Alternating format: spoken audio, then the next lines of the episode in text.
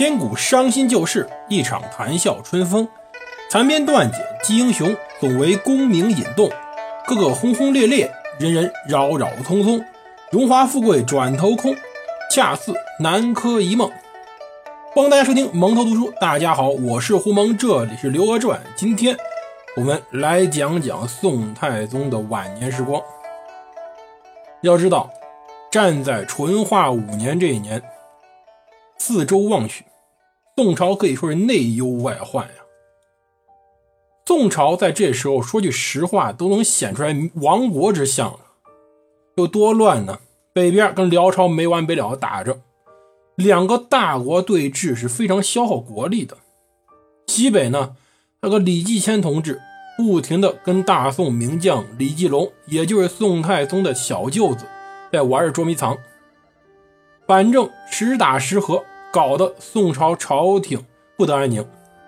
南边呢，上集讲了，李顺那边还在乱着呢，蜀中再次大乱。宋太宗不得不派自己的大太监王继恩率兵前往四川。干嘛要用个太监呢？他其实不是个最能打仗的人，但是他一定是最忠心的。你王继恩总不能在四川称帝吧？你当皇帝，你把位置传给谁呀？太监是中国历史上最没有夺权野心的一群人了。宋太宗很放心。而具体到当时朝堂之上呢？大宋王朝没有继承人已经两年多了，这时候并没有定下来谁来继承宋太宗的位置。宋太宗赵光义儿子很多，比较能生，八九个，而且几个孩子还活得比较健康。老大赵元佐在南宫里被关着，疯了。老二赵元喜呢，本身也算立为太子了，开封府尹嘛。可是兢兢业业干了五年，莫名其妙被自己媳妇给毒死了。结果现在算是大宋朝廷没太子。古代有言说：“有嫡立嫡，无嫡立长，无长立贤。”这时候嫡亲儿子还有长子都算死了。这时候宋朝是没有继承人的，非常危险呀。那宋太宗赵光义已经五十五岁了，五十五岁对于皇帝来说什么概念呢？我给大家普及一个小知识吧。中国古代呀，到宣统皇帝，也就到当时溥仪为止，忘了大概是五百六十个皇帝还是五百五十九个皇帝，一共这么多皇帝，里面活过八十的一共六个：清高宗乾隆、梁武帝萧衍、周就是武周的那个则天皇帝武曌，就武媚娘嘛；宋高宗赵构以及元世祖忽必烈。一共六个活八十的，不过七十呢，十一个；活过六十的，三十个。算算比例吧，五十五。基本上对于一个皇帝来说，已经到了生命的末期了。皇帝很忙的，非常辛苦，又要繁衍后代，白天黑夜，没日没夜的忙，结果呢，寿命自然会受到影响。而宋太宗这是五十五，非常危险。还好，在这一年，也就是。淳化五年，终于把这事定了。说来定这事儿呀，一定要提个人。这个人后来会反复提到，叫寇准。寇准十九岁就考中说进士了，非常早，算是神童了。说古代中进士非常难的，虽然后来宋太宗扩招了，动不动一招就是一两百个，可是大家要知道，三年才招一两百个。大家想想，中国一共三十多个省市自治区。如果说每年有一个文科状元，一个理科状元，那么三年差不多也就是一百多个，不到两百。换言之，中国古代啊，考中进士概率跟现在考中你们省文科状元概率差不多，就这么难。那寇准十九岁便考中了，非常聪明。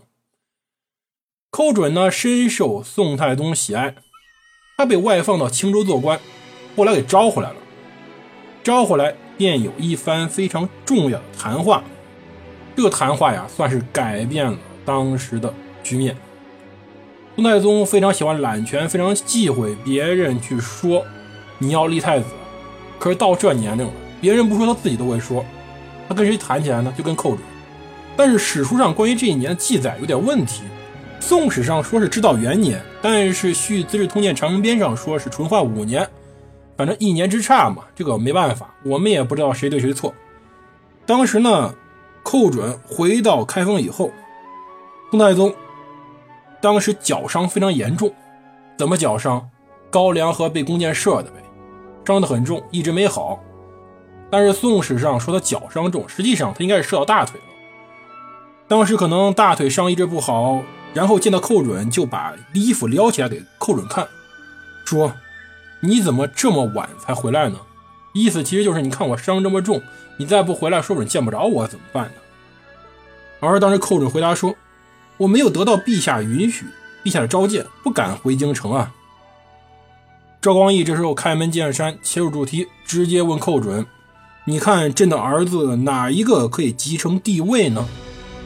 寇准听见这话是最头疼的。臣子怎么回答这种话都是错的，但是寇准给大家带来个样板，大家可以听听。寇准说：“陛下替国家选择储君，与妇人、与宦官去商量是不行的，与亲信大臣商量也不行。希望陛下选择能够符合天下意愿。”这话说的很有水准，什么都说了，又什么都没说。他这时候不能推举谁呀？他也不能说来，皇帝你选谁谁当太子，那是开玩笑。宋太宗立马能怀疑你寇准是不是跟他有什么私人关系啊？拥立之功太大了，没人承受得了，谁敢担这个功劳，离死都不远。但是呢，寇准这句话里基本上说明了几个意思：第一，您不能听枕头风啊。枕头风说谁呢？说的就是宋太宗的皇后李皇后。为什么他会有枕头风？我们后面会讲到，大家等着下一集会讲到这一点。而另外一方面说要听谁的呢？听天下人的。天下人指的谁呢？其实就指的这群读书人。准确来讲，就是当时整个官僚系统认同的皇帝。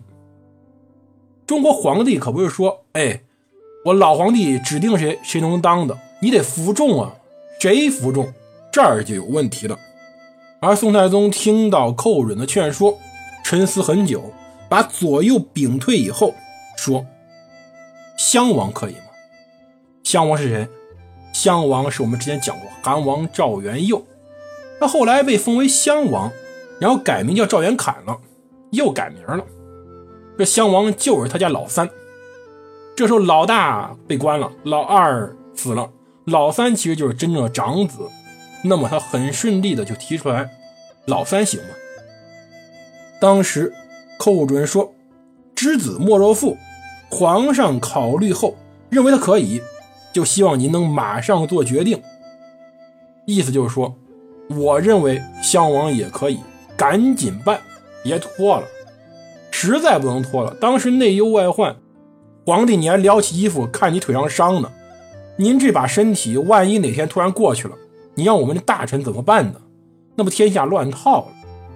随后，赵光义便安排封当时襄王赵元侃为开封府尹，同时改封他为寿王。这个寿王呀，也不是什么大国，也是个小国王。但是随后指明把寿王改由小国改为大国，提升在燕国之上，晋国之下。什么意思？晋王是绝对不会再分给人了，因为晋王就他自己赵光义。皇帝当个官呢，一般不会分给别人，而他把他提在燕王之上，晋王之下，就意味着他是仅次于皇帝的位置了。他寿王赵元侃就是太子，寿王兼开封府尹。在至道元年时，正式确立寿王为太子，同时改名叫赵恒，选了一个永恒的恒字作为他的名字，算正式确立他储君地位了。这时候大家真想鼓掌啊！为什么呀？从唐末到现在一百多年了，中国大地上终于出现了第一位皇太子了，可喜可贺！大家多么欢迎这件事儿呢？但是皇太子去太庙祭天时候，整个京城人都欢呼雀跃，说真是少年天子。这事儿宋太宗不高兴，宋太宗赵光义说。人心这么快归属太子，想把我放在什么位置呢？你说你儿子你也嫉妒？哎，这皇帝当的真累。寇准呢，他拜贺宋太宗，说这是国家的福气啊。宋太宗回宫以后，告诉皇帝嫔妃，宫中人自然来祝贺太宗立太子这件事情。但至于真的高兴不高兴呢，就不一定了。